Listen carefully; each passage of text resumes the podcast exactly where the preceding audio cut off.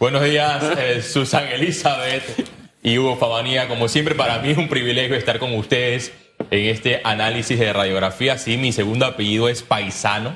Le comentaba a Hugo la semana pasada que en ocasiones cuando me solicitaban el nombre completo, al decir Félix Antonio Chávez Paisano, me decían, sea serio, Paisano. No, el segundo apellido, Paisano. No, no, no, le estoy diciendo, Paisano. No creían. Pero sí es un apellido eh, poco común y mi abuelo eh, vino desde Nicaragua para la construcción del muelle de Puerto ah. Armuelles. Para el tiempo que la Chiriquilan Company, la bananera estaba en, los tiempos de oro. Los tiempos de oro de las fincas bananeras. sí, allá estaba el oro verde y como un sindicalismo mal entendido intentó crear una república soviética y ya ustedes saben y ahí están el las resultado. Pero usted tiene familia, mucha familia en Nicaragua. En Nicaragua no las conozco. No las conoce. ah, no era para saber si tenía información vivencial del día a día, ¿no? Pero usted ahora se queda con su paisano, que eso vale mucho. Mire, señor paisano, ahora me gusta el tema del paisano. Me gustó. El señor paisano eh, ha generado mucha controversia las declaraciones de la expresidenta Mireya Moscoso. Y justo el primer comentario de redes esta mañana de Teresita Yanis de Arias, eh, siento, ojo, no he visto la entrevista completa, tengo que reconocerlo, eh, la voy a ver pero, pero no en defensa de la señora Mirella, de seguro ella se refería a ese tipo de subsidios que en realidad sí ha ocasionado que mucha gente ya no quiera trabajar y que viva de los subsidios, porque hay casas donde hay ángel guardián, red de oportunidades, 120 a los 65 y al final cuando tú vas a ver, ahí hay un ingreso interesante que ya la gente no quiere trabajar. Sin embargo, otros programas tipo subsidios, que yo recuerdo mucho, las granjas sostenibles también, donde eso iba acompañado de un plan y eso se ha ido perdiendo. Entonces, eliminas subsidios o no lo eliminas, eliminas las botellas o no lo eliminas, eliminas el clientelismo, o sea, es complicado dar una respuesta radical.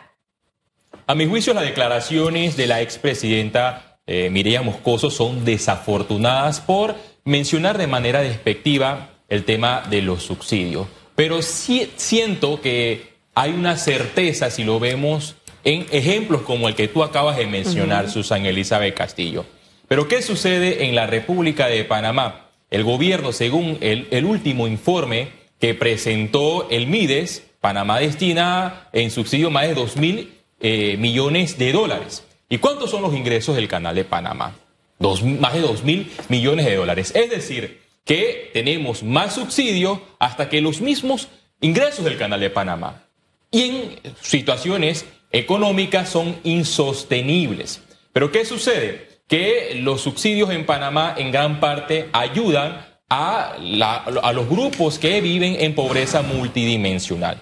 Uno de los últimos informes del Banco Interamericano del Desarrollo mencionó que Panamá es el sexto país más desigual de la región. ¿Y esto qué quiere decir? Que hay mucha desigualdad. Hay panameños que tienen ingresos sumamente elevados, pero hay panameños que viven en las comarcas, que allá pareciera que existiera otro Panamá, donde no existen eh, los recursos suficientes para hacerle frente a esta pandemia de pobreza. Entre los ingresos o los dineros destinados en subsidios, en este informe que reveló el gobierno nacional, para ser exacto, 2.311.5 millones de dólares en el año 2021. 49% corresponde a lo que se le hizo para hacerle frente a la COVID-19. 14.5% al PASEUP. Y ahí vamos. Son eh, subsidios que cada vez son elevados. Y según los economistas, esta cifra va a subir hasta los 2 mil millones de dólares más. Aquí, Hugo, antes de darte la palabra, se debe crear como una unidad de análisis para estudiar qué subsidios de verdad son buenos.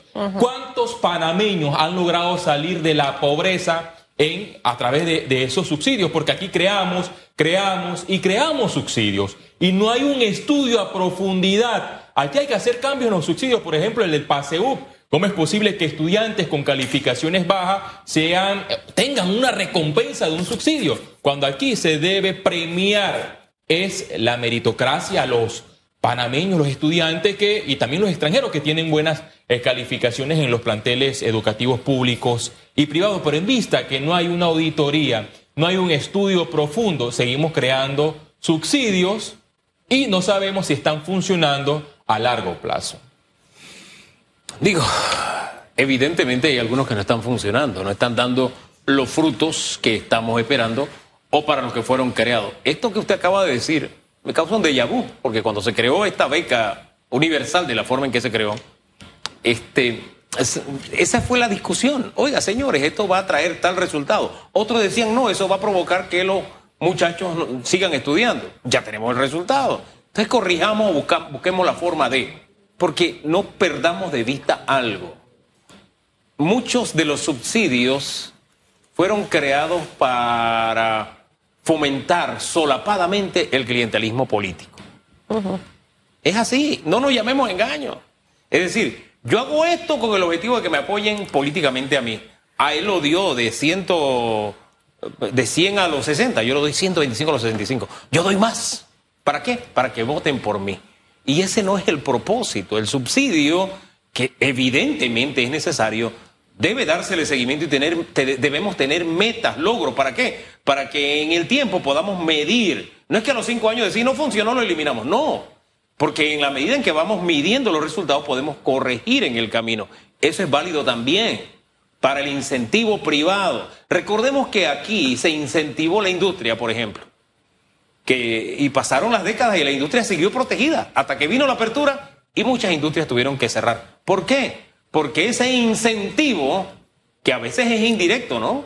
No permitir importaciones, en fin, proteccionismo, eh, eh, nos llevó a tener industrias parásitas. ¿Sobrevivieron cuáles? Aquellas que eran fuertes. Entonces, de eso se trata, tanto el incentivo, que es el subsidio que se da al que tiene dinero y quiere invertir, como el subsidio al más pobre, todos merecen un seguimiento y tenerles fecha. Y debemos tener metas país para alcanzarla. Hay un subsidio que sí es preocupante y ese debe ser reducido en los próximos años, el subsidio electoral.